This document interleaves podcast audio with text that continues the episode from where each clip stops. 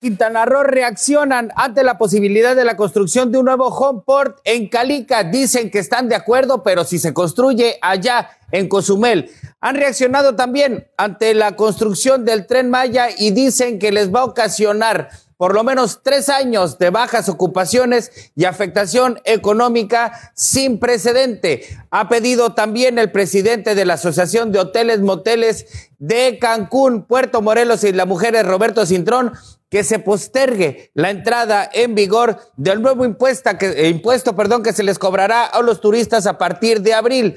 Una reacción de los hoteleros sin precedente en la víspera de una de las temporadas vacacionales más importantes del año, la de Semana Santa. Muy buenos días. Bienvenidos a Despierta Noticias, la opción informativa de Despierta Quintana Roo Multimedios. Yo soy Julián Santiesteban y les saludo como todas las mañanas en este que es su espacio informativo. Les recuerdo que transmitimos completamente en vivo desde la capital turística de Latinoamérica y el corazón financiero de Quintana Roo, aquí en Cancún. Y como usted viene a este espacio a informarse, vámonos directo a las noticias. Y me voy a enlazar esta mañana con mi compañero Héctor Bello, quien nos tiene la reacción justamente de los hoteleros que han dicho que eh, la construcción de un homeport, si se hace, debe de hacerse allá en Cozumel y no en Calica. Y por cierto, también reaccionaron ante la inminencia del inicio del tramo 5 del tren Maya en esta zona norte quintanarruense. Han pedido que se regrese al tramo original sobre la carretera y no eh, sobre el tendido eh, eléctrico que estaría ahora eh, pues siendo la vía por la cual correría este llamado Tren Maya, obra emblemática de la cuarta transformación republicana. Muy buenos días, Héctor Bello. Muy buenos días, Julián Santisteban. Muy buenos días a los radioescuchas. Como bien comentas, pues los hoteleros asociados, Julián, temen que la naviera Royal Caribbean construya su homeport en el puerto de Calica y no solo en la ínsula en Cozumel, como fue anunciado hace algún tiempo por las autoridades estatales. Esto lo afirmó el hotelero Roberto Cintrón, titular del grupo en Cancún, Puerto Morelos, Isla Mujeres. Julián, existen planes, según dados a conocer, que esta naviera Royal Caribbean, que hay que decirlo, no es la primera ocasión que se menciona. Hace algunos años también hubo este intento pues, para construir un, un puerto de salida y para hacerlo siempre se ha visto esta parte, esta costa de Calica que estaría a un lado de la ciudad de Playa del Carmen, pero que no pertenece al municipio de Solidaridad, ya que esta extensión de tierra en continente, Julián, hay que decirlo, pertenece al municipio Cozumel y es precisamente este sitio que tienen temor los hoteleros que pueda realizarse este Así lo dio a conocer en conferencia de prensa el dirigente de los hoteleros Roberto Cintrón, que aseguró que representantes de la propia empresa naviera le dieron a conocer estos planes previos ante la imposibilidad, Julián, aquí queda el comentario, de estar par de puertos estadounidenses por la pandemia. En cambio, poder hacerlo aquí, pues con la laxitud que se tienen los protocolos sanitarios y que se han mostrado aquí en México, por reanudar lo más pronto estas operaciones navieras, pues obviamente que México es una estrella para poderlo tener. Y estos hoteleros pues convocaron el día de ayer, Julián, una conferencia para manifestar su rechazo ante la posibilidad de este home port en cualquier ubicación continental y apoyar en cambio que este puerto de salida sí se construya, pero allá en la ínsula, en la isla de Cozumel, como originalmente habían planteado o dado a conocer las autoridades estatales. Roberto Cintrón, dirigente de la Asociación de Hoteles de Puerto Morelos, Cancún e Isla Mujeres, pues también este también estuvo presente Antonio Chávez Palomo, presidente de la Asociación de Hoteles en la Riviera Maya, Juan Pablo Milton Pacher Plasco, de la presidente de Hoteleros de Cozumel, y Ramón Rosselló, gerente de eh, Asociación de Inversionistas, pues afirmaron todos ellos que una obra de esta eh, magnitud, de este calado, la construcción de este puerto de salida en Cánica, pues dañaría también, a ver, además de que obviamente impactaría a la industria hotelera, dañaría permanentemente en la industria y obviamente causaría un impacto al medio ambiente. Y destacaron el riesgo, obviamente, de una pérdida mayor de empleos, disminuyendo el poder adquisitivo de los mismos trabajadores y aún más dejando menor captación de una derrama económica.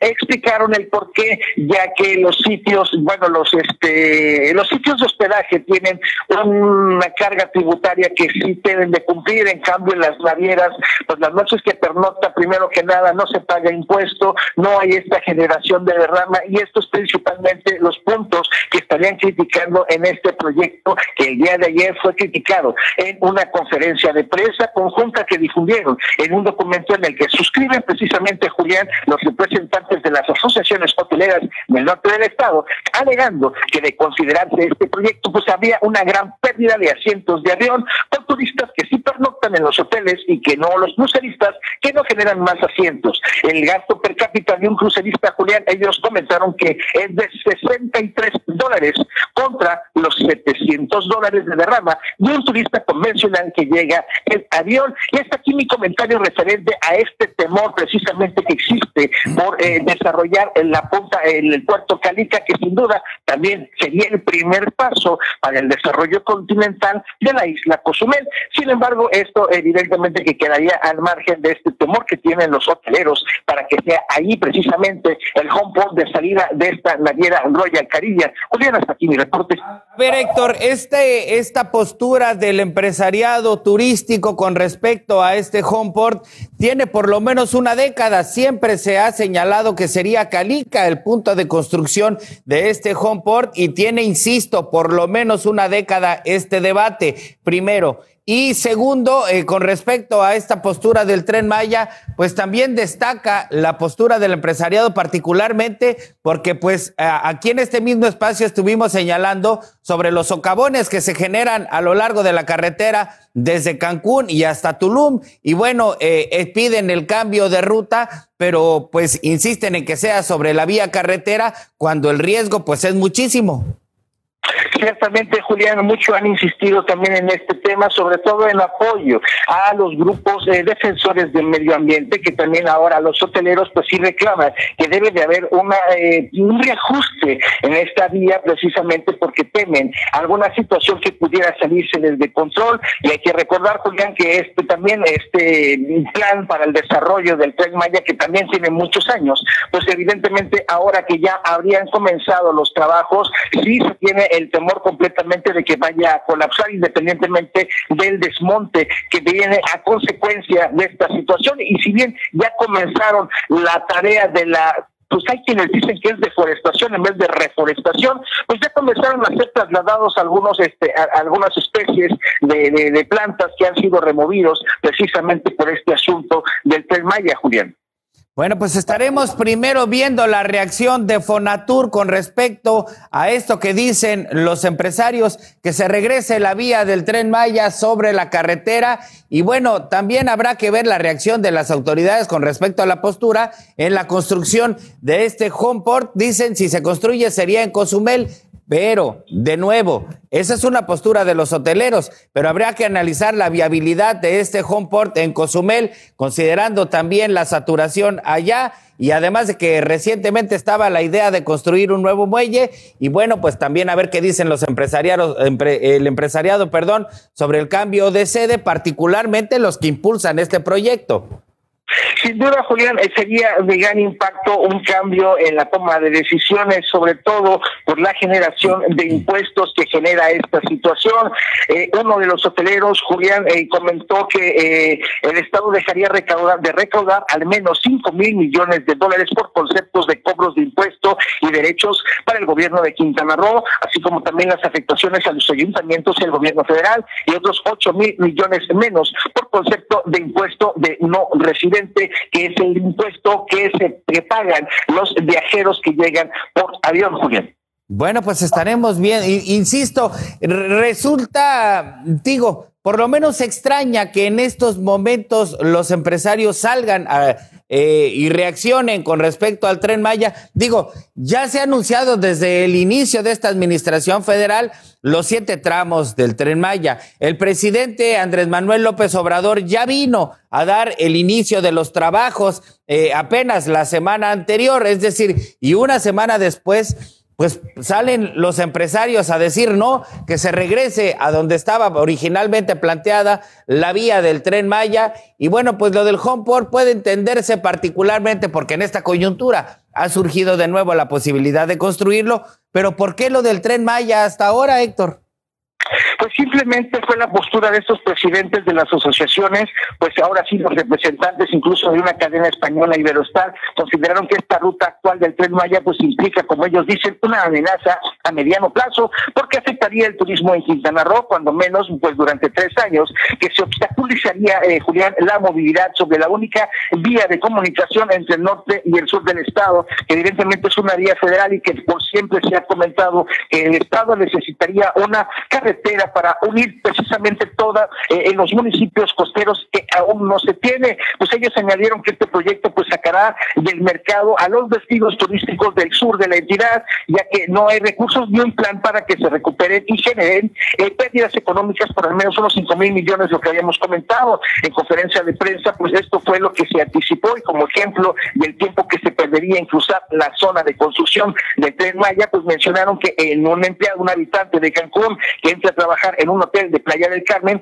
pues a las 6 de la mañana, pues deberá salir de su casa, pues mínimo a las 12 de la noche, para que pues alrededor de 6 horas estarían considerando los retrasos para poderse comunicar vía carretera entre municipios, entre lo que es el municipio de Benito Juárez, el corredor que toca Puerto Morelos y que llega al municipio de Solidaridad. Expusieron también que si un turista saliera de Madrid, España, y viviera pues en una provincia cercana, tendría que salir seis horas antes para llegar con las tres horas de anticipación necesarias en los vuelos internacionales. Luego que pues de 11 horas de vuelo y llegaría de manera contraria, llegaría a México y pues ahí pasaría otras tres horas mínimo más para llegar a su destino de alojamiento. Sin duda, además de contar el tiempo que les lleve en poder pasar los filtros de las autoridades de migración y pues aseguraron que el turismo europeo es el principal motor de la Riviera Maya y perdería al menos dos días de sus vacaciones, este, ellos así lo consideran, Julián, en los trayectos, por lo cual con toda seguridad pues optarían por tener otro destino una vez que tengan esta información en su mano. Pues acotaron que el sector turístico en el estado pues padece ya una crisis sin precedentes, derivada ya pues de la inseguridad, la proliferación de sargazos, la falta de promoción, así como también pues obviamente el tema de la pandemia. Destacaron que todo esto, pues muchos nuevos proyectos, Julián, están detenidos. La caída de las reservaciones y las tarifas pues genera el desempleo y esto acarrearía problemas sociales si también consideramos el desarrollo o la construcción de este tren Maya. Indicaron finalmente, Julián, que se restaría competitividad al Caribe mexicano con este nuevo impuesto a los turistas internacionales que además hay que considerar que estaría en vigor en algunos días más, allá por el mes de abril, además de que los principales destinos competidores de la región pues estarían en proceso también todavía del asunto de la vacuna por el, la suplanta laboral, mientras que pues el país, en la disponibilidad de esto pues se hay exclusivamente en manos del gobierno federal y todavía no hay precisión para cuándo los prestadores del servicio turístico pudieran contar con esta inmunización, que además sería un plus para poder ofrecer a todos aquellos interesados en viajar a los destinos turísticos de Quintana Roo. Julián, hasta aquí el comentario referente a este tema del el Tren Maya y la eh, consideración que es una amenaza, según consideraron o dijeron estos hoteleros el día de ayer en conferencia de prensa, Julián. Bueno, no es que no tengan razón ni que no tengan derecho a expresarlo. La duda sigue siendo la misma, mi estimado Héctor. ¿Por qué la manifestación ahorita? particularmente cuando hace una semana el presidente vino a inaugurar los trabajos de ese tramo 5 del tren Maya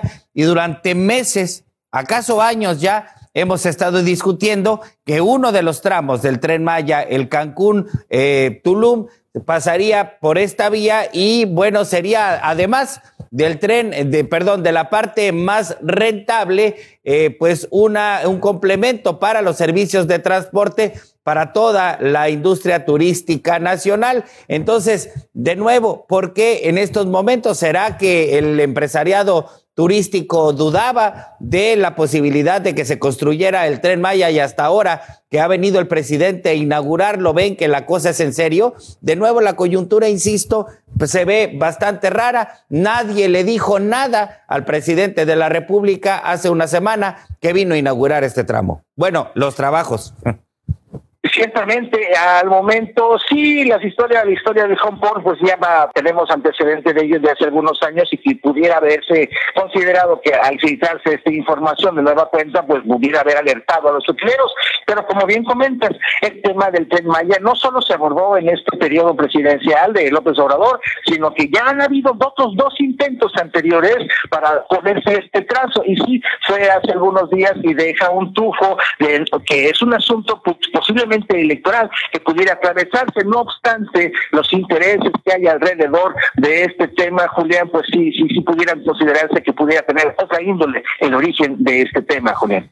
Bueno, pues estaremos pendientes. Oye, Héctor, y a propósito de lo que ayer comentábamos en este mismo espacio sobre estos 44 jóvenes argentinos que vinieron a vacacionar a Cancún y regresaron infectados de COVID, bueno, pues a propósito de ese hecho, las autoridades eh, locales han dicho que eh, pues van a hacer eh, medidas más restrictivas para la temporada de Semana Santa.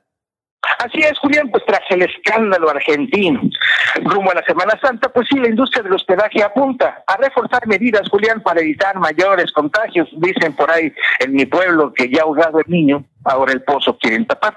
Con la expectativa ahora de lograr un 55% de ocupación hotelera en Cancún, los destinos de Isla Mujeres y Puerto Morelos, así como también de la Riviera Maya, aunque eh, sí ha estado la Riviera Maya un poco menos demandada que los demás destinos en cuestión de ocupación, pues con la expectativa de lograr el 55% Julián de ocupación en las vacaciones de Semana Santa, hoteleros del Caribe mexicano pues apuntan a reforzar medidas eh, para evitar mayores contagios, aunque consideran que los protocolos de seguridad e higiene en cada centro de hospedaje sí reúne los estándares más altos. Aún todavía no se explica el resultado que pasó allá con estos estudiantes, pues mientras que la Secretaría de Salud Federal anticipa que la Semana Santa podría convertirse en un grave problema, uy, qué novedad, este, y pues genera el resultado de una tercera ola de COVID por los hoteleros de Quintana Roo, esperan que en poco más de 78 mil habitaciones en operación en Cancún, en los tres destinos de la zona norte y la Riviera Maya, pues logren un repunte en este periodo vacacional.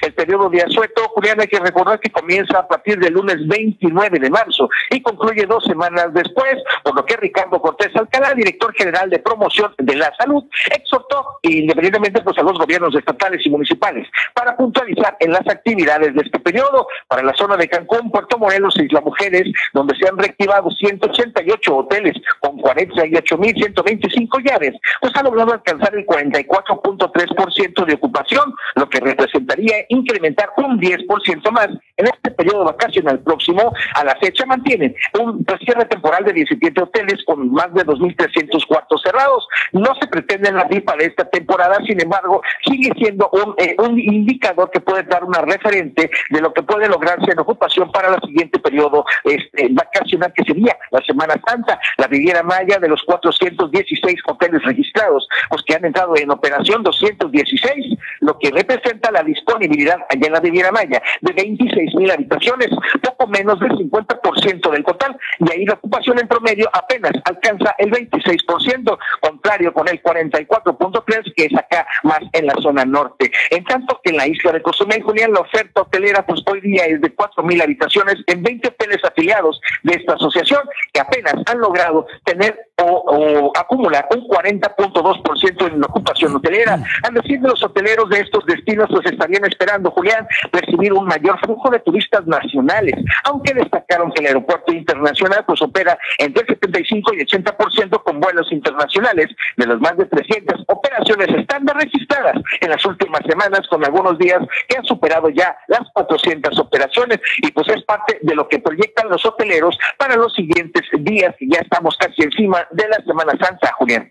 Eh, ok, eh, interesante la numeralia, Héctor. Sin embargo, hay que remitirnos justamente al hecho que ayer platicábamos. ¿Y qué dijeron los hoteleros con respecto, pues, a esta posibilidad de que haya, como se ha dicho, de hecho, no a partir de ayer, sino desde antes, de que haya laboratorios vendiendo pruebas con resultados negativos falsos para que turistas puedan regresar a su país de origen? Pues mira, Julián, primero pusieron este en, el escenario los días que puede llevar eh, cultivarse o, de manera que se vaya generando el contagio en una persona, que se ha comentado que son alrededor entre 10 y 14 días, por lo que los muchachos que estuvieron de vacaciones o se contagiaron todos el primer día que llegaron o simplemente venían ya con ese problema al momento de llegar, ya que la instancia de ellos advirtieron pues no rebasa esta cantidad de tiempo como para haberse presentado esta situación de mayor alcance. No obstante, también se defendió, tiraron eh, golpes por debajo de mesa, por encima de la mesa, diciendo pues que no podíamos aceptar como destino una responsabilidad, sin embargo, pues que estarían evidentemente pues este eh, poniendo en, en, en, esta situación para que puedan este de alguna manera pues defenderse de la situación que estaría señalándose de estos argentinos que aseguran aquí fue donde se contagiaron.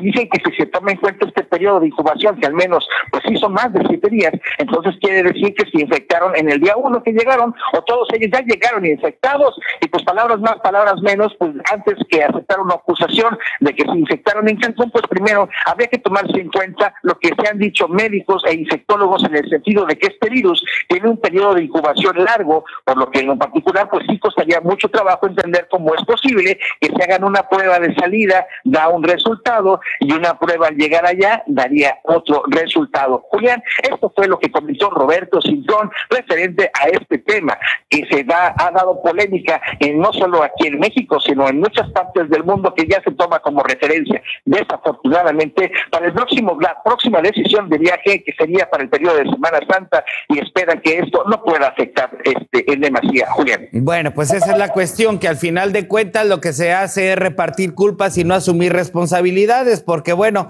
pues dicen que van a tomar mayores medidas o que van a ser más restrictivos en las que ya existen y bueno, este, pues no se entiende entonces cómo, eh, si más allá del discurso eh, proferido, eh, pues insisten en no asumir una responsabilidad. Y nada más, de verdad, Héctor, vamos de escándalo en escándalo. Ya nos exhibirán de nuevo los medios internacionales por omisos en este tipo de situaciones. Y será entonces cuando digamos que estamos aplicando todas las medidas restrictivas y bueno, las autoridades turísticas echándole la culpa a los turistas porque ellos son los que se salen de las zonas de control. Y bueno, y ahí vamos repartiendo culpas y no asumiendo responsabilidades. Sin duda, un punto clave, Julián, serían las medidas de control que tú señalas. Debemos de recordar que nuestra costa que une eh, municipios que podemos trasladarlos por todo el estado, no hay medidas restrictivas de acuerdo a un control de municipio tras municipio, lo que en otras partes del mundo sí se tiene. Aquí es la ventaja y es lo que invita a los turistas a poder estar acá. No obstante, un mayor control pues no generaría más este poderse aplicar, ya que al interior de los ellos juran y perjuran que el uso del gel antibacterial, que con el mantener las caretas al momento de dar este, de ofrecer los servicios turísticos, que eh, la utilización de los códigos QR para poder ordenar en un menú de restaurante, estas son las medidas que, que se han tomado para poder este, mantenerse esta situación bajo control. No obstante, una vez que entran al mar, pues ahí se acaba todo.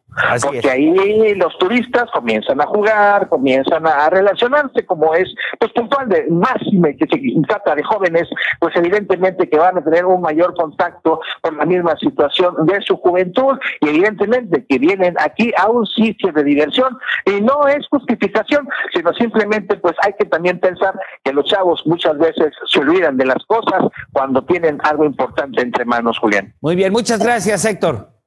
Julián, muy buenos días. Bueno, pues ahí está la información. Y mire, ya para irnos a un corte comercial, permítame platicarle también sobre esta postura de los empresarios hoteleros. Ahora, en abril, va a entrar en vigencia este eh, impuesto que tienen que pagar todos los eh, eh, turistas que lleguen de otros países por la utilización, dicen, de los servicios públicos en Quintana Roo. Y justo desde que se aprobó ese gravamen, estuvimos cuestionando, bueno, algunos, no todos, eh, pues justamente que se aprobara en tiempos en que la recuperación económica debe ser la prioridad.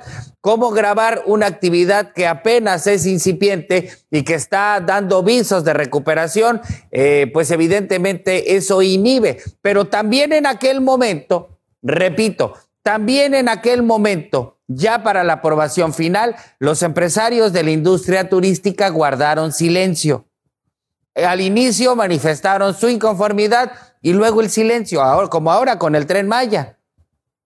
Y bueno, pues en esta coyuntura justamente el presidente eh, de la Asociación de Hoteles de Cancún y las Mujeres y Puerto Morelos, Roberto Cintrón, ha pedido al gobierno estatal postergar la entrada en vigencia de este impuesto porque dice, este pago lo resentirá el turismo masivo hasta en un 90% porque el bolsillo de todos está afectado por la pandemia. Pues sí, efectivamente, pero hay que decir eh, e insistir en que este gravamen se aprobó apenas en diciembre que sí, ciertamente el empresariado turístico tuvo por ahí alguna reacción en contra del mismo, pero al final guardaron silencio. Ahora que va a entrar en vigencia, de nuevo, dicen, no, no, no, todavía no, y ahí van. A eso me refiero. De momento en momento, este, de manera conveniente, eh, pues mostrando entre aprobación y rechazo, según convenga a la coyuntura, y ahora han dicho que eh, pues eh, el gobierno de Quintana Roo debe recorrer el comienzo del cobro del nuevo impuesto al turista para que debió que va a entrar en vigencia en abril y que debe correrse hasta el siguiente año para enero o febrero. Dice, escuche nada más, pues siempre dijimos que este no era el momento para hacerlo, pues sí, pero tampoco le dieron mucho seguimiento que digamos. El Caribe mexicano, dijo Roberto Cintrón, tradicionalmente le ha apostado al turismo masivo, el cual hoy está golpeado por la pandemia. El bolsillo de todos está afectado y para una familia pagar 10 dólares por cada integrante resulta oneroso. Además, coincidió con su homólogo de la Riviera Maya en el sentido de que otros destinos que compiten de manera directa están teniendo incentivos por parte de sus gobiernos tanto para los empresarios como para los turistas, lo cual no ocurre aquí. Pues no que sí, no que había mucho apoyo para los empresarios y también las asociaciones andaban por ahí aplaudiendo las enormes medidas de apoyo de la administración local. Bueno, ahora Cintrón se refirió también al plan de vacunación para los trabajadores de la industria turística y señaló que ya ha habido acercamiento con algunos laboratorios como AstraZeneca Pfizer y Sputnik. Pues sí, pero ¿qué tal con las pruebas de negatividad de COVID? Ahí sí, pues quién sabe qué pasó, ¿verdad? Yo creo que ya venían infectados. Entonces, para rematar, el gobierno de Quintana Roo eh, ha planteado la posibilidad de ingresar unos 600 millones de pesos por eh, efecto del cobro de este nuevo impuesto. Ahora la Asociación de Hoteles pide que sea hasta el año 2022 cuando entre en vigencia. Para finales de 2020, cuando se aprobó dicho eh, impuesto, hubo manifestaciones en contra al inicio, pero al final hubo pues silencio extraño. Esos son los momentos en que reaccionan las organizaciones empresariales, eh, pues dada la coyuntura muy particular que pueda tener el sector, pero al final la afectación pues está en todos. En fin, ahí está la postura de los empresarios y la respuesta del gobierno estatal, pues ya la estaremos viendo. Y la del federal con respecto a el cambio en la ruta del tren Maya, pues esa ni esperarla. Nos vamos a una primera pausa comercial. Cuando regresemos tenemos mucho más.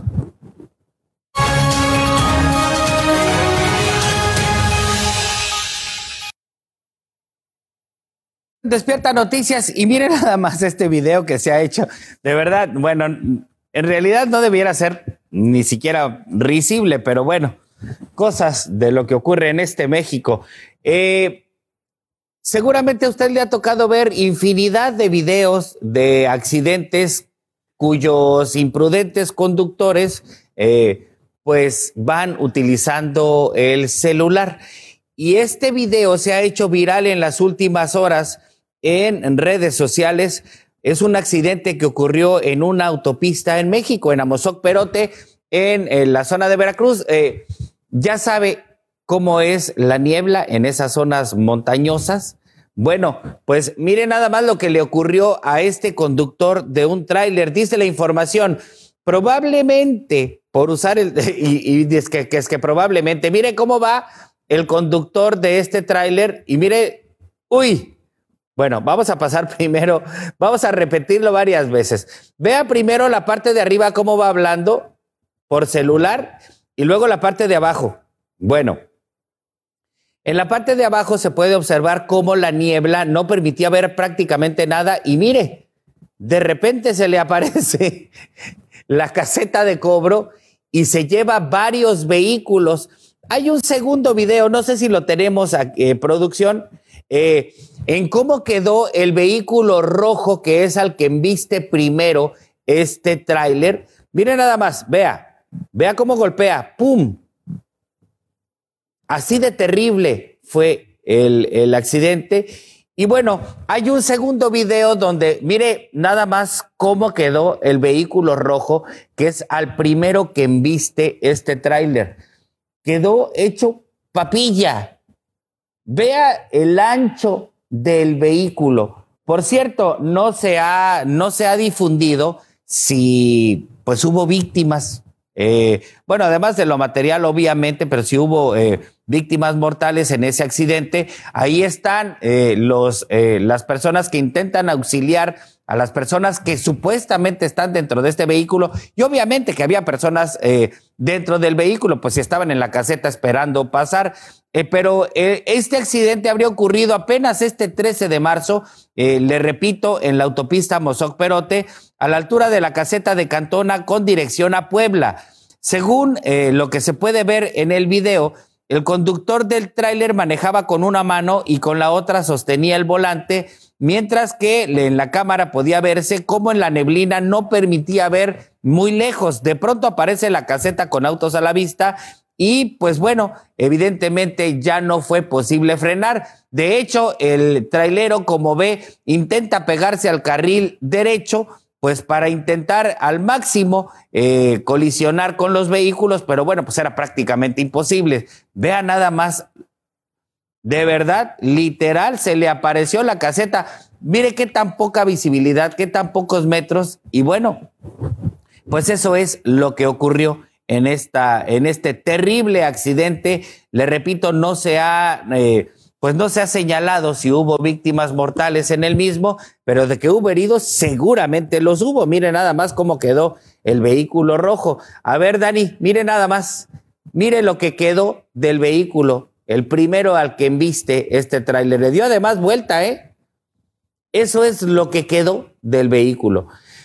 Obviamente, pues el, de, el trailero quedó a disposición de las autoridades. Se nota obviamente la desesperación después del accidente ocurrido, pero bueno, pues eh, esa es en parte, eh, primero, la consecuencia de ir distraído con el celular. Sí, por supuesto que la neblina reduce muchísimo la visibilidad, pero pues sobre todo para este tipo de choferes, eh, esos tramos pues son, digamos, con niebla, son de lo más común particularmente porque pues ellos su suelen cubrir rutas y bueno, seguramente este trailero o era muy novato o andaba muy distraído con el celular. Mire nada más, terrible, terrible accidente. Pero bueno, vamos a más información y a propósito de noticias terribles, eh, eh, también se ha discutido desde hace mucho tiempo que las tarifas del gas doméstico en este país debieran ya modificarse. Primero, porque cuando se establecieron, se definieron 15 zonas para todo México. Eh, cuando se definieron esas 15 zonas, se establecieron los precios a partir de la distancia de los centros de, producción de gas doméstico hasta los centros más, perdón, hasta las poblaciones más alejadas del país. En función de eso, la fórmula se definió para establecer los precios de gas, se imaginará en consecuencia que las zonas más al norte y las más al sur en el país son en donde existen los precios más caros de gas eh, LP. Pues bueno, esta fórmula, dicen, ha quedado por mucho rebasada porque se han establecido centros regionales de distribución.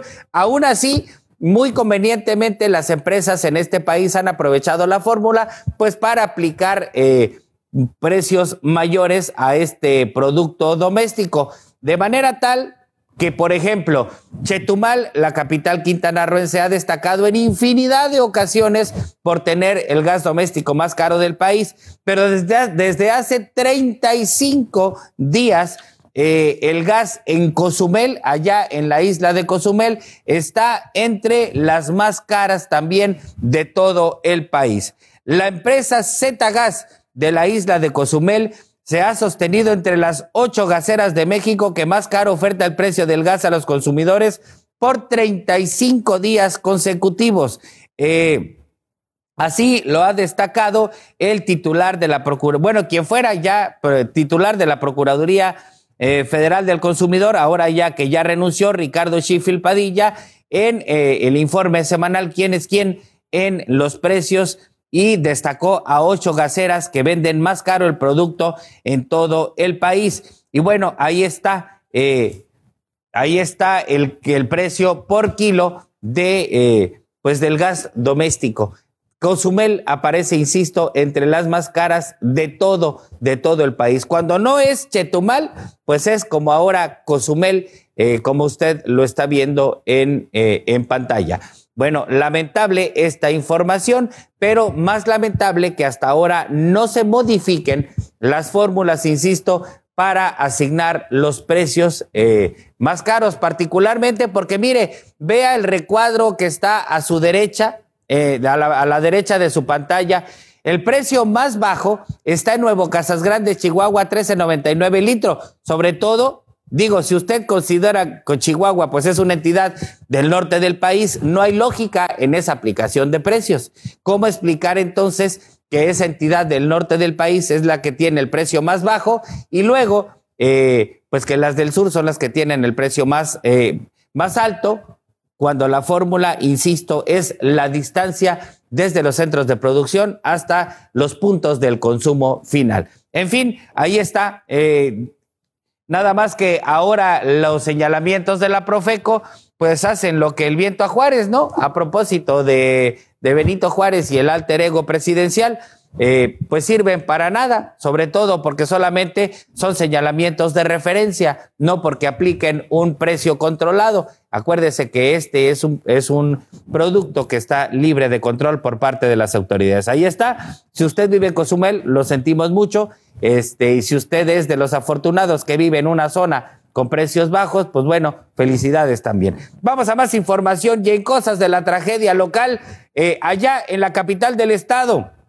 Ya han realizado marcha los locatarios del mercado Lázaro Cárdenas porque se oponen a la modificación estructural de ese lugar. La semana anterior marcharon los locatarios del llamado Mercado Nuevo este, para, eh, para pues oponerse a esta modificación. Ahora, temiendo que en cualquier momento pueda llegar la maquinaria para comenzar la destrucción y modificación estructural, han establecido guardias en ese lugar. Ángel del Ángel, muy buenos días. Adelante, por favor. ¿Qué tal, Julián? Muy buenos días. Buenos días a todo el auditorio.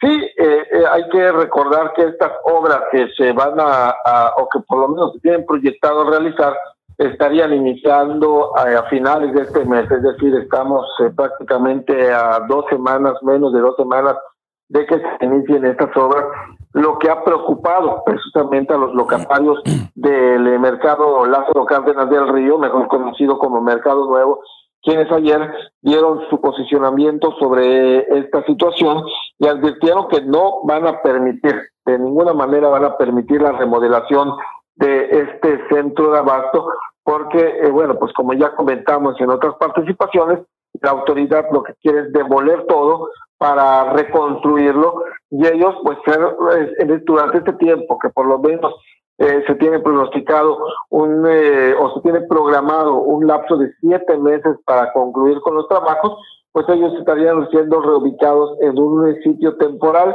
lo que señala que bueno pues les etaría afectando en sus ventas. No sería lo correcto y ellos piden que se realice sí que no se niegan a esta situación y que sea por, por etapas. Bueno pues ayer en una eh, conferencia señalaron que, bueno, pues están dispuestos a llegar incluso a realizar, y que lo van a hacer, realizar guardias durante las 24 horas para evitar que en su momento se vean sorprendidos por la maquinaria que pueda llegar a realizar estas, estas labores.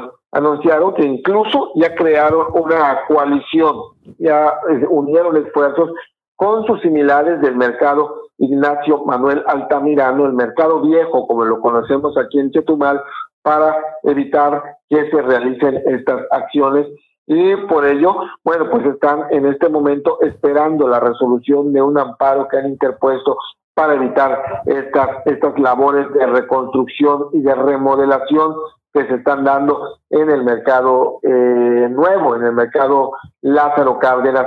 Te comento que son 70 millones de pesos los que se tiene pronosticado, proyectado, perdón, lo que se tiene proyectado en inversión para este trabajo. Estarían iniciando a finales de marzo, concluyendo siete meses después, pero pues vaya, este recurso que viene de la federación estaría en riesgo, Julián, porque al estar etiquetado específicamente para esta obra, no puede ser, por lo menos en teoría, ubicada hacia otra y entonces el recurso estaría regresando a la federación en caso de no aplicarse en este proyecto que se tiene que se tiene eh, vaya eh, proyectado que se tiene eh, que se va a realizar o por lo menos que se pretende realizar en este año Julián pues el asunto, Ángel, no es que la obra sea mala o buena.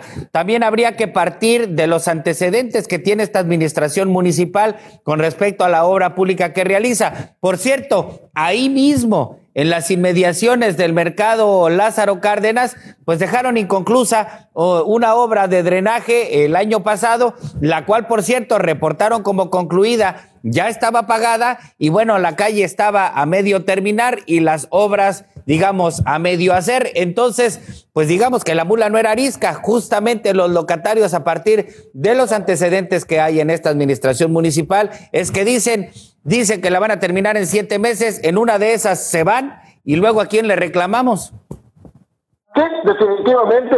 Esta zona la que eh, comentas tiene muchos años eh, que pues está en ese, es una zona por la zona de pescadería que le conoce, en donde prácticamente cuando llueve se vuelve un área insoportable y es ahí en donde precisamente se realiza la venta de algunos alimentos, se realiza la venta de hortalizas y también afecta en la llegada del comprador hacia esa, hacia esa área.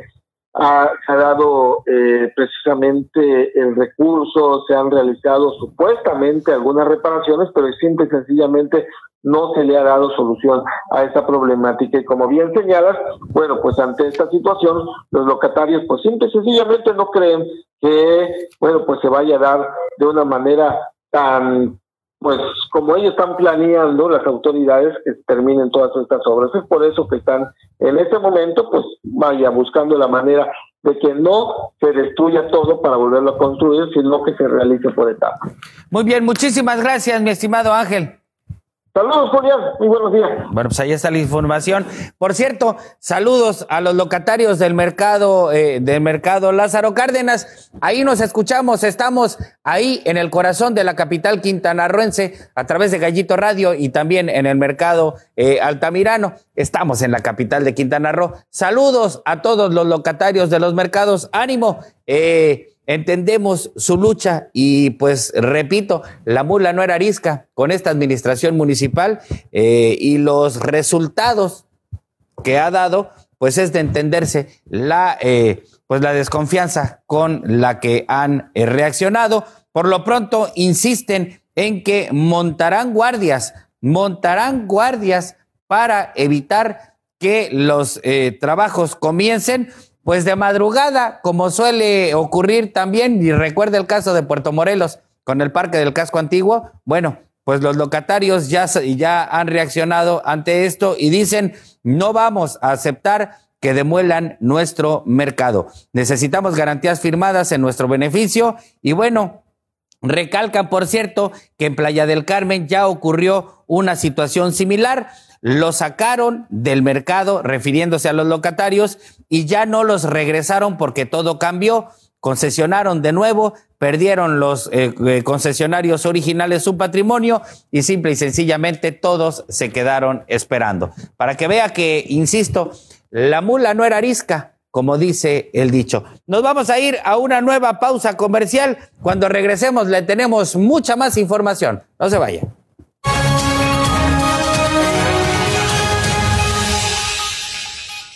Ya estamos de regreso en Despierta Noticias y mire esta información de la cual le voy ahora a platicar.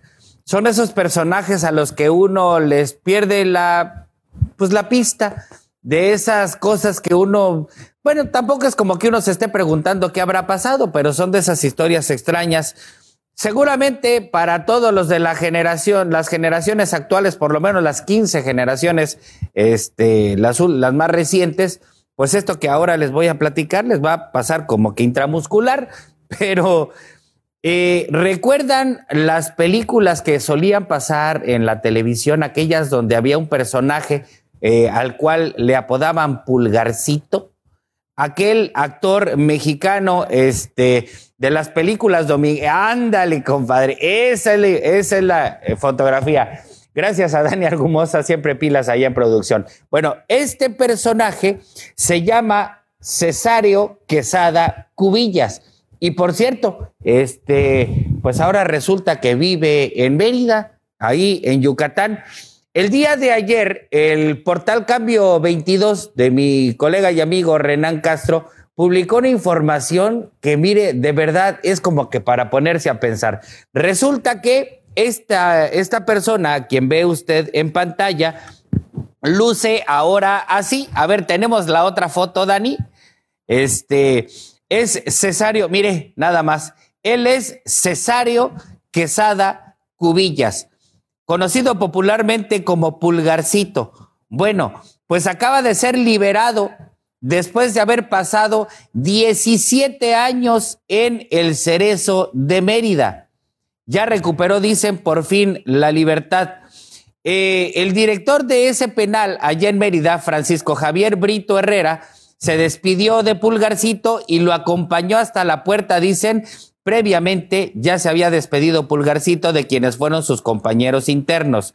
Fue eh, pues un reconocido personaje infantil de la época de oro del cine mexicano y hace aproximadamente 17 años el actor fue aprendido por elementos de la Policía Judicial en cumplimiento de una orden de aprehensión en su contra por las denuncias realizadas por sus exparejas, quienes lo acusaban de cometer delitos sexuales en, agravio de sus hijas, quienes señalaban que incluso grababa eh, Pulgarcito los actos cometidos. Eh, quien, lo, condenó fue el juez primero penal, Luis Felipe Santana Sandoval, por cierto, quien ya falleció. La sentencia inicial fue a, fue a pasar 20 años en el penal y eh, pues en su momento, el, no me ayudes, compadre, la defensa apeló el dictamen y en lugar de reducirle, le incrementaron la pena, ¿cómo la ve? De 20 a 23 años y medio. Pero bueno, eh, finalmente la pena se le redujo, entiendo por buen comportamiento a Pulgarcito, pero hay algo que eh, debemos destacar siempre, todo el tiempo que estuvo preso e incluso ahora que fue liberado, Quesada Cubillas siempre alegó que era inocente y eh, que todo fue eh, pues una venganza de su expareja para lograr encarcelarlo. ¿Qué, ¿Cuál es la verdad? Pues no lo sabemos. Finalmente ya se pasó 17 años en prisión. Eh, pues el conocidísimo Pulgarcito, por aquello de que usted anduviera con el pendiente de qué fue lo que ocurrió, pues con este conocidísimo personaje de la época de oro del cine mexicano. Por si usted todavía se levanta los domingos a ver las películas, todavía las pasa, ¿no, este Dani? Todavía la siguen pasando por ahí sábados y domingos, muy tempranito en la mañana. Este, pues ya sabe usted qué es lo que ocurrió con Pulgarcito. Vamos a más información. Y esta, por cierto, pues de la que no nos gusta. La delegación, la representación de la Secretaría de Educación Pública en Quintana Roo confirmó que en los siguientes días habrá despido de trabajadores de subsecretarías, direcciones y coordinaciones de enlace en el país, porque por lo que en el estado también habrá eh, estos ajustes de personal en la delegación e instituciones como la de Getty y la de Geta. ¿Calificó como normal? Bueno, pues normal sí. Ahora en la cuarta transformación republicana, este tipo de procedimientos son de lo más normal, pero bueno, dice que eh, debido a que hubo un cambio en la Secretaría de Educación Pública a nivel nacional, con la designación de Delfina Gómez en sustitución de Esteban Moctezuma Barragán, dijo que es común eh, que este tipo de ajustes en la operatividad de los programas ocurra y con ello también que eh, pues haya un ajuste en la cantidad de personal que está laborando. Sí habrá revisión de personal en las coordinaciones y oficinas de enlace de la SEP para conocer el número de trabajadores y las actividades que desempeñan. Y en el caso de Quintana Roo, tendremos que justificar el número de plazas de la, de, la delegación y en algunas coordinaciones. Aseguró que las plazas están justificadas, pero en administraciones federales se crearon plazas ocupadas por personal no docente. Asimismo, la encargada de la CEP en Quintana Roo confirmó que ya se cuenta con un padrón de maestros que serán vacunados una vez que se tengan la disponibilidad de vacunas. Pero bueno, regresando y en concreto al recorte de personal, eh, pues la representante de la SEP en Quintana Roo dijo que eh, pues el oficio girado por la titular de la Secretaría de Educación Pública, Delfina Gómez, está dirigido a directores de las escuelas de nivel básico para que entreguen una propuesta de recorte de personal debido a la situación que atraviesa el país derivado de la emergencia sanitaria por coronavirus. Dentro del complicado contexto por el que estamos pasando en esta pandemia, les pido muy atentamente reconsideren el número de personal a su cargo, solicitando atentamente me presenten en los próximos días su propuesta de reducción de personal, señala el escrito. Así que sí o sí, este, lamentamos mucho que en esta circunstancia pues venga otro nuevo recorte de personal, pero ahí está, este, pues sí, efectivamente, como nos señalan en producción, este, la que, la que, la austeridad republicana a todo lo que da en tiempos de la 4T, en tiempos eh, de pandemia y en tiempos en que supuestamente apenas está la recuperación económica. Viene otro golpazo ahí en la Secretaría de Educación Pública con un nuevo recorte de personal, ahora ya reconocido. Y bueno, en temas del turismo, esta información es bien importante. Mire, en esta administración federal nos hemos acostumbrado a todo en lo que se refiere al turismo. Primero, desaparecieron el Consejo de Promoción Turística. Crearon el Consejo Diplomático de Promoción Turística, que hasta ahorita no sabemos ni cómo funciona.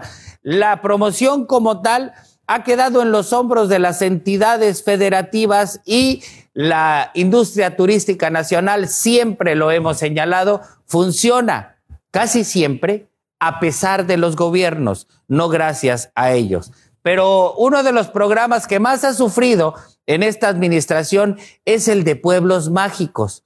Cuando Miguel Torruco Márquez estaba por asumir el cargo, dijo incluso que este programa iba a desaparecer porque ya había eh, pues dejado de tener razón su existencia. Primero, porque se habían relajado las reglas para acceder a esta, a esta categoría de pueblo mágico y porque la enorme cantidad de pueblos mágicos que hay en el país, pues había hecho que el presupuesto que se les asigna cada año fuera evidentemente insuficiente. Para este 2021 se ha modificado ya la normatividad de los pueblos mágicos, pero no ha mejorado, por cierto, el presupuesto que la federación debe asignar. Al contrario, ahora se deja también en la responsabilidad de las entidades federativas el financiamiento eh, pues de la mayoría de los trabajos que deben realizarse a la, infraestructura, a la promoción, a la formación de personal eh, especializado en materia turística y ahora el Partido Revolucionario Institucional, en voz de su senadora Verónica Martínez García, acaba de presentar una interesantísima iniciativa que ojalá, por cierto, tenga el debido eco, pues por aquello de que la presentó el PRI y no es parte de la cuarta transformación republicana. ¿Qué es lo que plantea esta iniciativa? Obligar a los tres órdenes de gobierno a invertir en el desarrollo de los pueblos mágicos e impulsar planes y programas que generen un turismo sustentable. Además y fundamentalmente, fomentar el desarrollo de la actividad turística y su permanencia. La legisladora ha planteado reformar la Ley General de Turismo para que los pueblos mágicos que se encuentran en diversas entidades y municipios enaltezcan la identidad nacional pues cuentan con atributos culturales, sociales, históricos o naturales para su aprovechamiento turístico y generan su propio desarrollo y crecimiento económico. La priista propuso diversas acciones para que en coordinación las autoridades federales, estatales y municipales fortalezcan la infraestructura y mejoren la calidad de los servicios de las localidades que han alcanzado esta denominación. Verónica Martínez consideró indispensable diversificar los productos turísticos, crear y modernizar las herramientas comerciales y promover mecanismos jurídicos, sociales, económicos y administrativos para impulsar el desarrollo turístico de los pueblos mágicos. Si le hacen caso, pues ya será otra cosa, pero por lo pronto ahí está la idea de que los gobiernos le entren ahora sí, pero en serio, a la promoción de los pueblos turísticos y fomentar a la industria turística nacional. Y a propósito de la industria turística, refiriéndonos a la local, a 15 días de que dé comienzo la temporada de Semana Santa, ¿qué cree? Pues mal y de malas, en las playas quintanarruenses comienza ya los recales de Sargazo. Muy buenos días, Ernesto Escudero, adelante, por favor. Mi estimado Julián, ¿cómo estás? Muy buenos días también para ti y nuestra audiencia. Así es, fíjate que el director de la Zona Federal Marítimo Terrestre de Benito Juárez, Wagner Elbior Vega, compartió que por el momento no se ha registrado algún tipo de recale masivo de sargazo en las playas de Cancún. Sin embargo, detalló que en Playa Coral, localizada allá en Punta Nizuc, en el kilómetro 25 del Boulevard Coculcán, ahí sí ha llegado a registrarse la presencia de esta alga, aunque por el momento en mínimas cantidades, la cual dijo es retirada desde muy temprano por el personal de las cuadrillas de limpieza. Y bueno, detalló que por el momento eh, han logrado visualizar algunas delgadas líneas de sargazo en mar abierto, pero todavía ninguna de tamaño considerable ni tampoco recale atípico como el de años anteriores. Recordó que apenas la semana pasada el contraalmirante de la Secretaría de Marina dio por iniciada la temporada de sargazo del 2021, lo que se traduce, dijo, en que todos los involucrados en esas acciones estén pendientes del tema la Marina obviamente en alta mar con sus buques sargaceros y demás acciones y la SOFEMAT en lo que respecta a los arenales. Informó que la brigada para limpieza de sargazo está compuesta por 200 personas entre personal de servicios públicos municipales y la SOFEMAT. Y bueno, Julián, de acuerdo a la red de monitoreo de sargazo en Cancún, en el 2018 llegaron a las costas del Caribe 522 mil toneladas. En el 2019 fueron 78 mil toneladas, mientras que en 2020 17 mil toneladas de esta alga, eh, pues que han sido recolectadas tanto en el mar como en las playas y bueno, a ver cómo nos va este año, ¿verdad? Pues sí, fíjate, Ernesto, eh, afortunadamente, como bien apuntas, las cantidades de sargazo que han comenzado a recalar no son significativas, pero eh, pues debe servir, digamos, como un llamado de atención a las autoridades, pues para recordar que esa macroalga justamente por estos, por estos tiempos, por estas temporadas, es cuando comienza su arribo masivo a los litorales quintanarruenses. Y como bien apuntas, en años anteriores, pues ha representado un enorme reto. Recordemos que el presidente de la República designó a la Secretaría de Marina como la instancia responsable de la recoja de esta macroalga en mar abierto pero a los municipios y al gobierno estatal le corresponde eh, la colecta eh, una vez que llegan a las playas. Se han dispuesto eh, pues de sitios específicos para desechar este sargazo y bueno, de nuevo, sirva lo que ahora está ocurriendo como un llamado de atención para no bajar la guardia.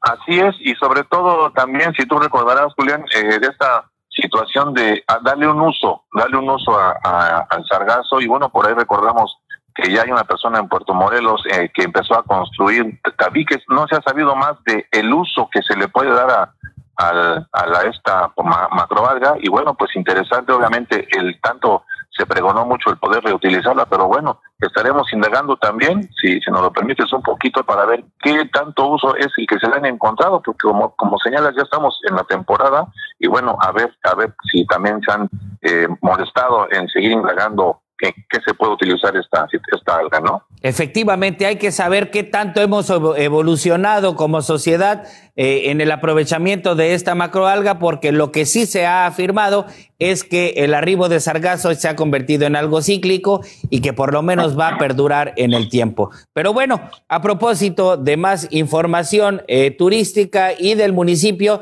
la Dirección de Ecología Municipal se encuentra trabajando en el proyecto de reubicación del arbolado de la carretera federal eh, eh, y esto entendemos, mi estimado eh, Ernesto, es por los trabajos también del tren Maya. Perfectísimo, así es, así es, Julián. Fíjate que la titular de la Dirección de Ecología Benito Juárez, Guadalupe Alcántara Más, dio a conocer que al día de hoy ya han reubicado allá en la zona de Puerto Juárez más de 30 árboles que originalmente se encontraban en el camellón central de la carretera 307 en donde actualmente Fonatur realiza, pues como tú bien señalas, las obras del tren Maya. Recordó que tales acciones corresponden a un programa para evitar la deforestación de esta vegetación, indicando que la idea es hacer la reubicación de entre 1.500 a 2.000 árboles a consecuencia de tales trabajos.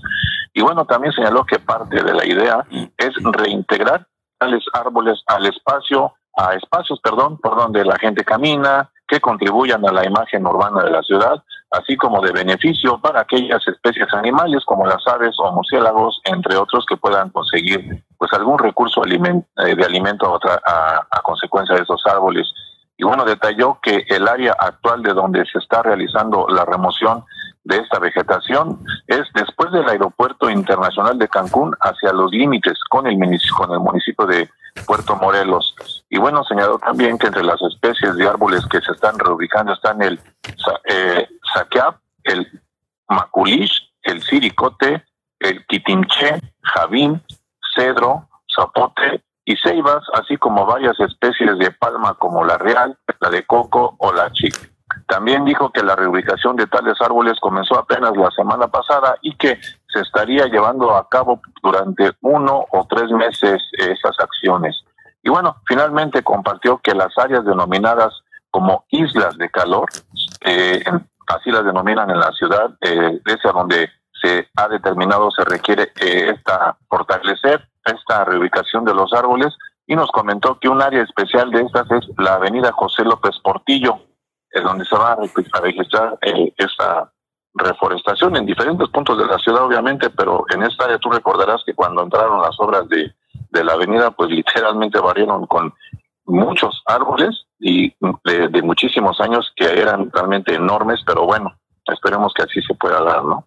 Muy bien, eh, pues Ernesto, hay que estar atentos. Por cierto, con respecto a esta información del sargazo, nada más recordar que la entidad fue eh, dividida en nueve secciones, eh, considerando eh, los municipios que tienen litoral y en cada una de ellas se supone que hay un lugar para la disposición final de la alga que se recolecta. Entonces, eh, recordarás que hubo señalamientos en el sentido de que generaba, que la descomposición de esta alga generaba residuos como el arsénico y que era peligroso que llegaran al, al manto freático. Habrá que, pues, indagar más sobre dónde se está desechando esta macroalga en Benito Juárez, porque pues es importante a propósito, a propósito de que el discurso dice que estamos conservando el ambiente, pues saber qué es lo que se está haciendo y dónde se está haciendo, eh, pues finalmente eh, la disposición final de esta macroalga. Estaremos pendientes. Así es, así es, Julián. En la próxima entrega estaremos este, ofreciendo esta información para toda nuestra audiencia. Muy bien, muchísimas gracias, Ernesto. Muy buen día. Y bueno, miren, nada más para rematar eh, el tema con respecto a Semana Santa. Y si usted andaba con el pendiente, eh, pues ahora le voy a comentar. Eh, una de las representaciones del Via Crucis más tradicionales en este país es el que se realiza allá en el centro, pues en la Ciudad de México, en la delegación Iztapalapa.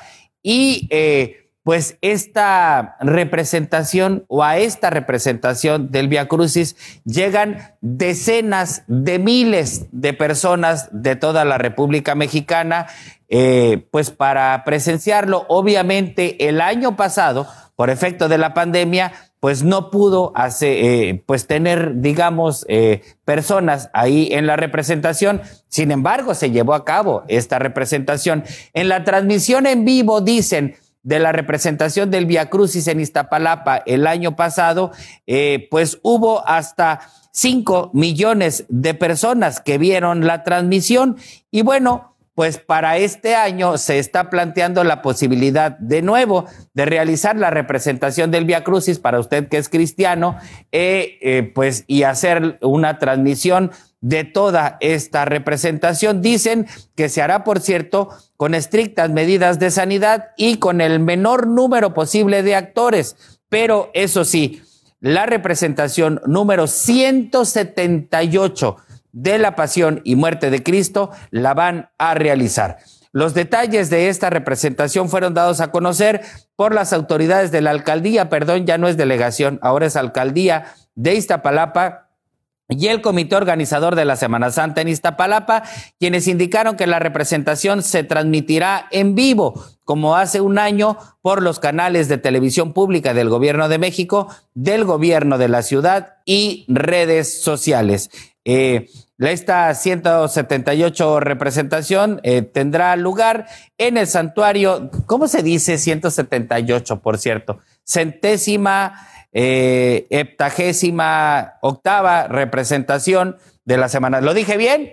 Sí, ¿verdad? De la Semana Santa tendrá lugar en el santuario de la Cuevita y será a puerta cerrada con un máximo de 40 personajes en escena en un recinto confinado y con la aplicación estricta de medidas de prevención y pruebas diarias de detección de COVID-19 a los participantes. El llamado que se hizo a los vecinos, habitantes de alcaldías de la Ciudad de México y turistas es a no acudir al santuario, ahora Catedral de Iztapalapa, y quedarse en su casa para dar seguimiento a los días de escenificación de los pasajes bíblicos por las redes sociales y canales oficiales. Así que sí va a haber representación de la pasión y muerte de Cristo en 178 ocasiones ininterrumpidas se ha realizado y pues ahora por segundo año consecutivo se hará eh, con una transmisión a través de los canales del sistema mexicano de difusión, el canal de televisión de la ciudad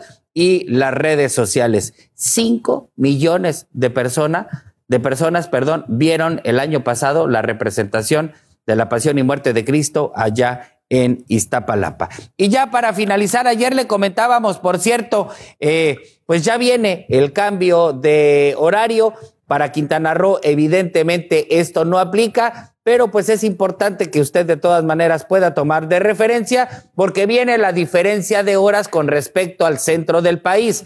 El domingo pasado hubo el cambio de horario para todo Estados Unidos, particularmente en la costa este, que es, digamos, la que se encuentra alineada en cuanto a horario con Quintana Roo. Y para este 2021, el cambio de horario ocurrirá en la madrugada del domingo 4 de abril, es decir, en tres semanas más. A eso de las 2 de la mañana, momento en el que los relojes serán adelantados una hora, pasando de tres, eh, bueno, pasando de 2 a 3 de la mañana. Y es este horario va a concluir 30 pues, a nivel de tierra de los mortales. Siempre ha estado en, pues digamos, en discusión si se ahorra o no con este horario de verano, pero por lo pronto hasta el domingo 4 de abril viene este cambio. No habrá una modificación de horario en Quintana Roo porque este, pues porque evidentemente, oye, Dani, esa imagen es de archivo pero reciente, porque ahí dice que es, mira, ahí dice que el domingo 14 de marzo y yo lo tengo que el 4 de abril. Ah, en la zona norte, la que acaba de ocurrir en los estados fronterizos. Ok, ahí está, dice, solo aplica para algunos municipios de la franja, fronteriza del norte, sí, los que están en la franja con Estados Unidos, a excepción de Sonora, que de hecho nunca, nunca estuvo en el cambio de verano Sonora. Y para el caso de Quintana Roo, eh, desde el 2015 se creó el llamado horario Caribe. Entonces tampoco, tampoco vamos a modificar, pero el 4 de abril viene ya el cambio de horario. ¿Por qué es importante de todas maneras para Quintana Roo? Porque nos desfasamos una hora con respecto al centro del país. Así que atentos todos con este llamado cambio de horario, aunque el ahorro no lo sintamos. Nos vamos a ir a una nueva pausa comercial y vamos a regresar ya con la sección más divertida de Despierta Noticias, la hora de deportes. No se vaya. Bueno, ya estamos de regreso y vámonos hasta el otro lado del estudio a la sección más importante, bueno, por lo menos más divertida de Despierta Noticias, la hora de deportes con Javi Jacome. Muy buenos días, Javi, adelante, por favor. ¿Qué tal, Julián? Muy buenos días, muy buenos días a todos ustedes, Julián, buenos días y hacer deporte, salud y salud es deporte. Yo soy Javier Jacome y esta toda la información deportiva. Hay mucha, otra vez, hay muchísima información, pero voy a empezar rápidamente con la Champions League, porque esta semana se terminan los juegos de la Champions League y hoy juega nada más y nada menos que Manchester City contra el Mönchengladbach y el Real Madrid contra el Atalanta. Vamos a ver si estos dos eh, pues grandes podría ser. Ahí está eh, la imagen, que por cierto, ahorita voy a dar la nota del buen Cristiano Ronaldo, ¿verdad? Pero bueno, Real Madrid lleva una, una ventaja de un gol por cero contra el Atalanta, que le gana de visitante, y el Manchester City de dos goles a cero, dos goles a uno, perdón, al Manchester Gladbach. Estos son los partidos de hoy, ya les daré los resultados mañana y los partidos de mañana también, porque juega el... Eh, Liverpool. ¿Ah, sí? No, Liverpool ya quedó eliminado, perdón. No te digo. Perdóname, perdóname. Pero mañana son los otros dos partidos del Bayern Múnich, el Bayern Múnich, el Bayern Múnich. A esta hora como que todavía sí, no, no, no, no, estoy, no estoy, ando, ando, ando en otro canal.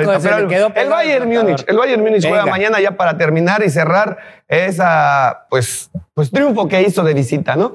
Bueno, ahí teníamos la imagen de Cristiano y ahí tenemos la de Alahan, que si hablábamos del fútbol americano, Julián, pues en el fútbol soccer están desorbitados. Pues resulta que la Juve está vendiendo a Cristiano Ronaldo. ¿A poco? Real Madrid, pues no ha levantado la mano, pero ya Zinedine Zidane dijo, eh, bienvenido seas si es que regresas. Así que ya pero, espérate, pero ya está confirmado que lo están vendiendo. Ya está confirmado porque la Juve ahorita tiene problemas monetarios. Entonces, de oh. deshacerse de dos, tres jugadores, mejor se deshacen de Cristiano Ronaldo, que nada más y nada menos lo están vendiendo en 29 millones de euros. nada más. Yo pensé que costaría más. Yo también, yo también. O solo por transferirlo, 29 millones. Solo la transferencia. Pero ¿sabes qué pasa? Yo ayer bueno, en la noche en Banquillo Deportivo lo comentaba. Hemos hablado que ya Cristiano y Messi vienen en, decaída, en decadencia. Yo no creo que Real Madrid se vaya a aventar a comprarlo por 29 millones de euros. Porque se descapitaliza. Estoy sincero. Porque también está Hallahan, el chavito de 20 años del Borussia Dortmund, el noruego, que hace goles infernales de cualquier tipo y manera y nada más lo están ofreciendo en 150 millones de euros. Ah, su mecha. Entonces, yo ayer a Gabo, que está conmigo ahí en Banquillo Deportivo, le comentaba, si tú tienes que comprar o te dan la opción de comprar a uno o el otro, ¿a quién compras?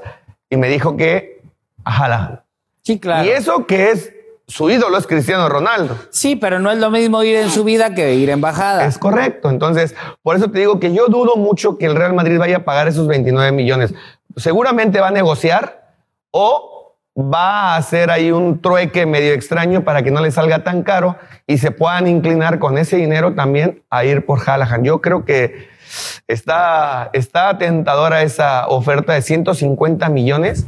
O sea, tiene 20 años. ¿Qué te gusta que les dure? ¿8 años buenos? Sí, claro. Les va a redituar sabroso esos 150, pero bueno.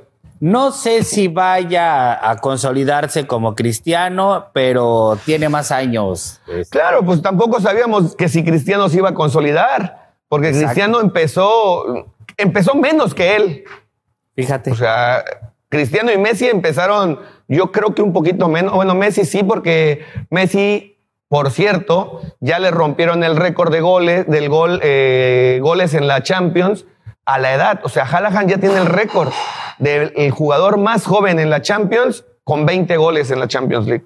Órale. Bueno, pues la decisión está difícil. Digo a Cristiano, lo de Cristiano es que puede ser muy taquillero, pero quién sabe a nivel de resultados en la Claro. cancha. Yo creo que le va a dar, le va a dar para ganar torneos, le va a dar ganar para, para ganar partidos, pero ya la Champions sí va a necesitar de alguien que se empiece a echar el equipo al hombro y pues él ayudándolo, ¿no? Sacándolo adelante, así como a él le ayudaron a salir adelante y sobresalir para ser quien es y quien ha sido. Sí, bueno. Y bueno, ya que mencioné a Messi, no lo tengo aquí, pero te lo voy a mencionar. Messi, el día de ayer que jugó el Barcelona, alcanzó la re- el récord de 676 partidos con el Barcelona Órale. y alcanzó el récord de Xavi. Así que ahí está, pues, el, el fin de semana pues, lo romperá y lo va a batir y va a ser muy, muy, muy difícil de superar ese récord de partidos con el Barcelona. Pues sí, ya Pero veremos. bueno, esa es la información de estos dos jugadores. Y bueno, el tercero que metimos a Messi por ahí de que no estaba, pero ya lo dijimos. Te voy a dar los nombres de algunos jugadores, porque ya dieron algunos preseleccionados de la selección de Estados Unidos para las Olimpiadas en básquetbol. Y tenemos lo que habíamos comentado, LeBron James, Kevin Durant, Chris Paul, eh, Stephen Curry, Anthony Davis, pues, entre otros. Ahí tenemos las imágenes de algunos de ellos. Está LeBron, está Durant, digo, está este Stephen Curry y Kevin Durant. sí. Ahí están ellos. Ahí los tenemos. Ayer yo le comentaba igual en Banquillo Deportivo, ¿qué te parece? No sé qué tu opinión. En las Olimpiadas, Julián, obviamente este equipo debe arrasar. Y decía ayer este, pues en banquillo Gabo, decía, no, es que va a ganar. va-". No, no, no, no. Aguas, porque hay selecciones como Inglaterra, como Argentina, Bueno, Argentina de repente le ha ganado a Estados Unidos. ¿eh? Yugoslavia, Italia, Que también ha habido varios Italia, que se han ido a. Croacia, ¿no? A Croacia, también hay croatas en la NBA. sí. Hay selecciones que le pueden dar y se Sí, me sale con el resbalón, Gabo, que México, por el mexicano que está en la NBA. Ay, no creo. Yo tampoco, así No se lo dije, pero No creo. Sí trae ya, por lo menos, sí es- tiene razón Dani Argumosa allá en producción, sí tiene ya algunos, pues por lo menos una década, ¿eh? En, en disputas internas. Recordarán además que se creó otro organismo, además de la FE. No, hay dos federaciones. es el único este, deporte en México que tiene problemas. Sí, claro, como, federa- Como, deporte federación y como deporte. Exacto. Claro, Sí, sí, porque se pelean. problemas hay un chorro en el sí, deporte sí, sí, nacional. sí. En todos los deportes, pero bueno, no salen tanto a la luz pública y eso que el fútbol mexicano es. Claro, pero en, en la de básquetbol sí ya tiene por lo menos una década que hay una decisión importantísima y este yo recuerdo igual y la gente va a decir no pues es que estás hablando pero recuerdo selecciones este de los 80 a lo mejor este a principios de los 90 mexicanas allá con este con el pistolas José era qué José Pistolas Casillas es- híjole no. Bueno ni meterme en esos temas porque realmente no, rec- no recuerdo mucho. Pistolas Meneses perdón. José Pistolas Meneses eh, que era uno de los basquetbolistas más eh, acreditados. En los 90 hubo dos o tres mexicanos que llegaron Llamas, incluso- Horacio Llamas. Horacio, exacto. Llamas que llegaron a la NBA, este, y varios seleccionados fundamentalmente de universidades del norte del país. Sí. ¿No? Es, pero así como que ahorita. Por ahí anduvo una- el pajarito, uno que es este, era Tizimín. Bueno, es de ¿A Tizimín. poco? ¿Sí? ¿De veras? Ah, mira, pues interesante. Eh, pero así como que de verdad, como que haya una selección muy, muy buena que le pueda dar un susto de repente a Estados Unidos, no lo creo, mi Javi. No, yo tampoco.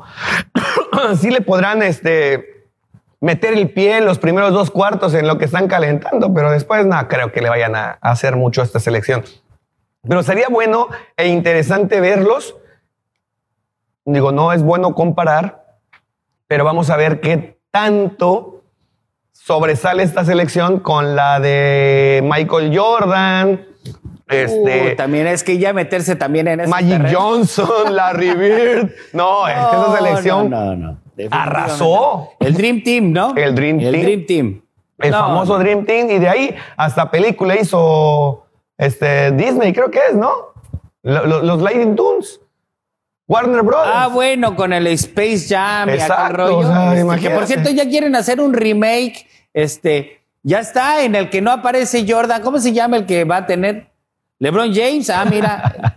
No, Ya, no, lejísimos. No, no le llega, lejísimos. pero bueno. Oye, Julián, antes de despedirme, la información local. Hoy Cancún FC en el clásico, ya le llaman clásico peninsular, se enfrenta a las 8 con 5 minutos en Yucatán contra los Leones, digo, los Venados de Yucatán, a las 8.05 en el clásico de la península. Y para despedirme, este viernes, señoras Oh, y señores. Esa es la buena. Échala, échala. Box, la primera pelea del año, ojo, del año, estoy Del aclarando porque esta va a ser la segunda pelea que se va a dar por Despierta TV. No se la pierdan, mañana y pasado mañana les voy a tener más información y obviamente el viernes hablaremos prácticamente completa la sección, si es posible, Seguramente de la sí. pelea o las peleas que va a haber este viernes 19 de marzo, en punto de las 7 de la mañana. Digo, de las de la noche. ¿no? Ah, Nos 7 de la vamos a llegar a las 7 de la Nosotros mañana. vamos a llegar a las 7 a estar arreglando todo. Pero no, a las 7 de la noche empiezan las funciones de box. Ahí les vamos a tener. Nada más esto fue el preámbulo de la, del viernes. Y bueno, pues no se lo pierdan.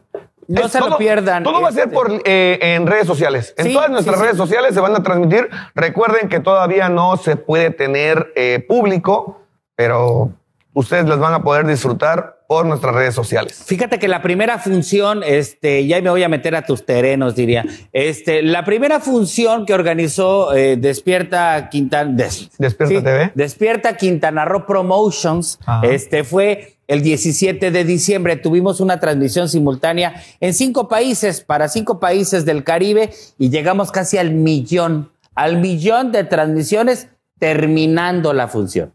¿Eh? Wow. Así como lo ves. Y bueno, esperemos este viernes. Le vamos a mandar antes el link para que usted pueda Claro. conectarse y que tenga un viernes, mire, sabrosón, relajado, con algo frío para que usted pueda este, disfrutar de estas funciones de box. Son locales, por cierto. Vienen este, peleadores también de Yucatán, si no me equivoco. Bastante completa la, La del cartelera. 17 de diciembre vino pues el hijo de manos de Piedra Durán. Sí, por, y qué guamazos le puso, por cierto, con Sí, el que peleó, sí. ¿eh? Sí, Hubo- sí, como hubo- que. sí, como que sacó la casta, ¿eh? Se ve que trae bastante. Se ve, se ve. A no sé si- sea puño de piedra también, Al, pero. al cancunense, se me fue el nombre ahorita. Este, Ay, no me acuerdo, El man. Ch- Chavita, Chavita. Chavita también, a ver si este Chavita también nos toca verlo esta vez, el viernes. Son, me gustaron, me gustó su estilo. Sí, sí, sí, trae un estilo bien definido, pero pues por lo pronto, mañana prepárate algo especial, mi Javi, para platicar amplio y tendido. ¿Mañana miércoles o lo dejamos hasta el jueves, viernes? ¿Cómo Pues ves? vayamos calentando motores. Mañana tocamos Vayamos un- calentando motores. Vamos a ver si ya tenemos también la, la imagen de la cartelera, a ver si nos las ponen. Ándale, vamos a para, para ponérselas. Vamos a, eh, a pedírsela al campeón. Este, vamos a hablar con Yeyo Thompson para que nos mande la información. Y Claro. este, pues ahora anda ya de promotor y todo. Sí, sí, sí. Yeyo Thompson, Thompson Promotions. Pues Yeyo Thompson Promotion. Saludos al buen Yeyo. Este, Saludos bueno, para él.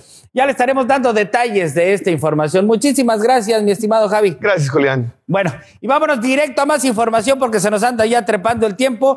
Eh, y mire, me voy a enlazar en este momento con mi compañera Victoria Sánchez porque hay, hay una información bien interesante.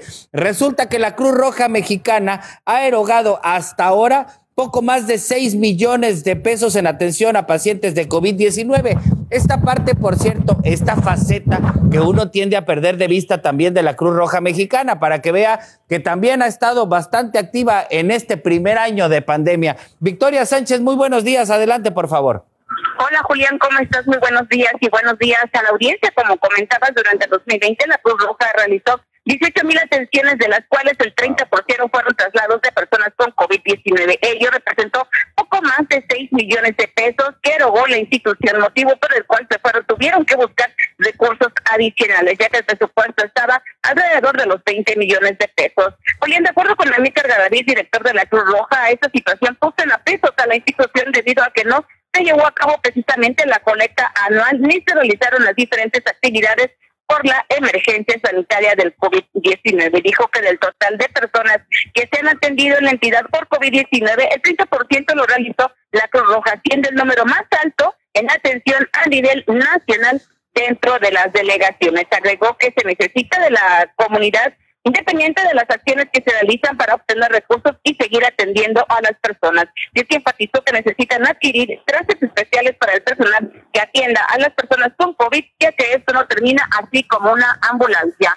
Julián, la información. Muchísimas gracias, Victoria.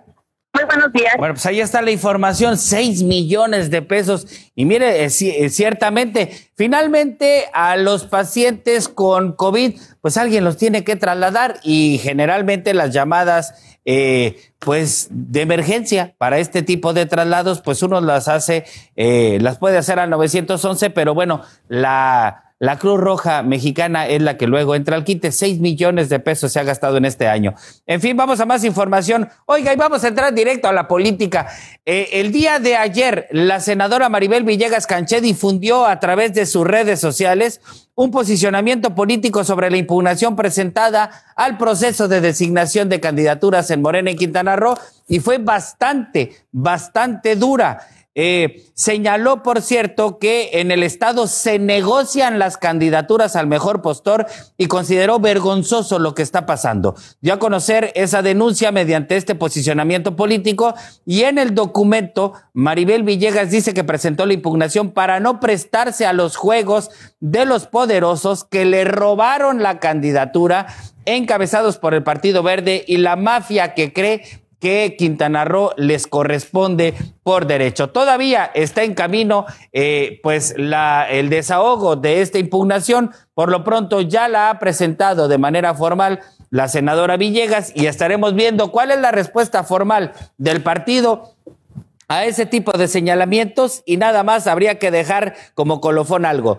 En el caso muy lejano de que Morena eh, decidiera eh, digamos, cambiar la candidatura de Mara Lezama Espinosa por la de ella misma, por la de Maribel Villegas, por algún eh, eh, mal trabajo que se haya hecho en la encuesta, pues todavía le, quedará a la senadora el trabajo de restañar las heridas con el Partido Verde. Así que habría que ver todavía si van a caminar juntos en el muy lejano caso de que cambiara la designación morena y designara a Maribel Villegas Canché. En fin, y hablando de cambios, eh, suman, suman ya varias impugnaciones ante la Comisión Nacional de Elecciones en Benito Juárez, en Solidaridad, en Otope Blanco y hasta en Lázaro Cárdenas. Lourdes González, muy buenos días. Adelante, por favor. ¿Qué tal? Muy buenos días. Pues sí, como bien comentas, eh, son varias ya las impugnaciones que se han presentado. El principal argumento de todas estas impugnaciones tiene que ver con las supuestas irregularidades en el proceso interno. Esto principalmente porque eh, señalan que no se les mostró a los demás aspirantes las encuestas que eh, realizaron para definir quiénes serían las mejores opciones como candidatos.